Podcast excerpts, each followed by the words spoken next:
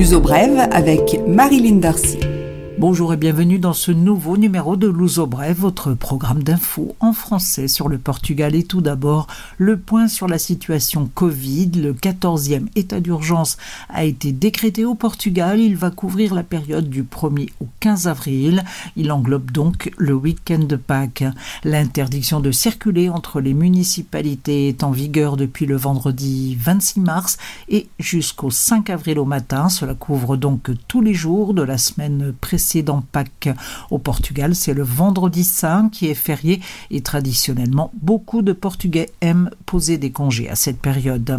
Le dispositif de police et de gendarmerie a été renforcé. L'opération recollement, confinement, va faire l'objet d'une surveillance accrue. Les festivités pascales vont être réduites à leur plus simple expression. Les autorités vont particulièrement être attentives aux situations de regroupement ainsi qu'à l'obligation de porter le masque. En ce qui concerne les promenades de santé autorisées, il peut être exigé une preuve d'adresse. Les citoyens ne sont pas autorisés à se déplacer en voiture pour aller se promener dans leur coin favori. Pour rappel, les amendes infligées en cas de non-respect de l'une ou l'autre des règles en vigueur peuvent aller pour une personne de 200 à 2000 euros. Les agents de l'autorité ont reçu la consigne de prélever l'argent sur le moment le président de la République, Marcelo Rebelo de Souza, a appelé tous les Portugais et le gouvernement à faire en sorte que le processus de déconfinement soit un succès.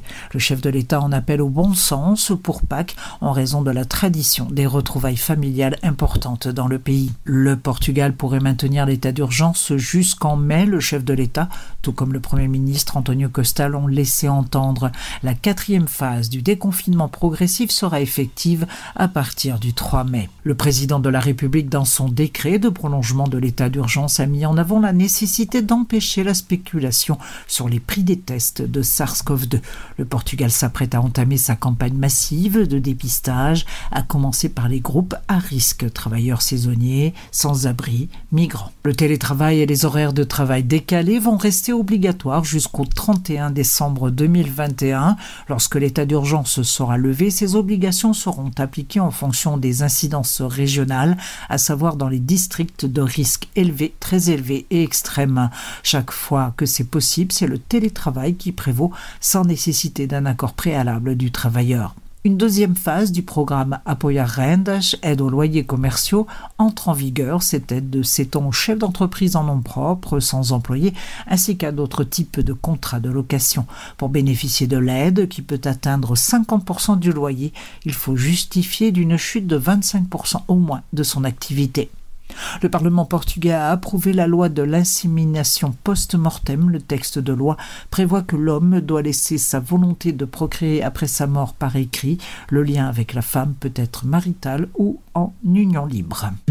L'uso brève, culture. Page culture et autres, alors c'est bientôt Pâques, bien que les restrictions pour cause de la Covid nous empêchent de nous retrouver en famille ou de prendre quelques jours de congé pour les passer ailleurs, certaines traditions sont toujours d'actualité, comme celle d'offrir des amandes à ses proches et amis, alors que les dragées sont souvent réservés au mariage et baptême. En France, par exemple, au Portugal, c'est à Pâques qu'on les offre. Et d'ailleurs, les amandes offertes prennent beaucoup d'autres formes que celles de dragées. Et puis les amandes, c'est aussi la légende de ce roi mort qui avait épousé une princesse nordique dans le beau royaume d'Algarve. La belle dépérissait, les neiges de son pays lui manquaient trop. Le roi fit alors planter des amandiers pour qu'au printemps les fleurs tombent sur le sol comme des flocons. Une belle histoire avec un fond de vérité puisque ce sont les Arabes et les morts qui ont introduit les amandiers sur le sol portugais. Connaissez-vous les pullovers typiques de Povoad Varzim? Ils sont sur toutes les lèvres en ce moment. La styliste américaine Tori Birch les vend en ligne en affirmant qu'ils sont de sa création et inspirés de l'artisanat mexicain.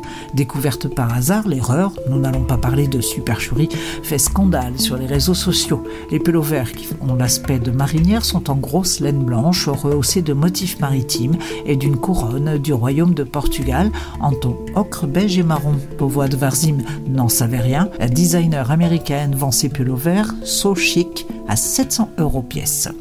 Ce Louzo Brève est maintenant terminé. Je vous retrouve la semaine prochaine. D'ici là, portez-vous bien, prenez soin de vous et des autres.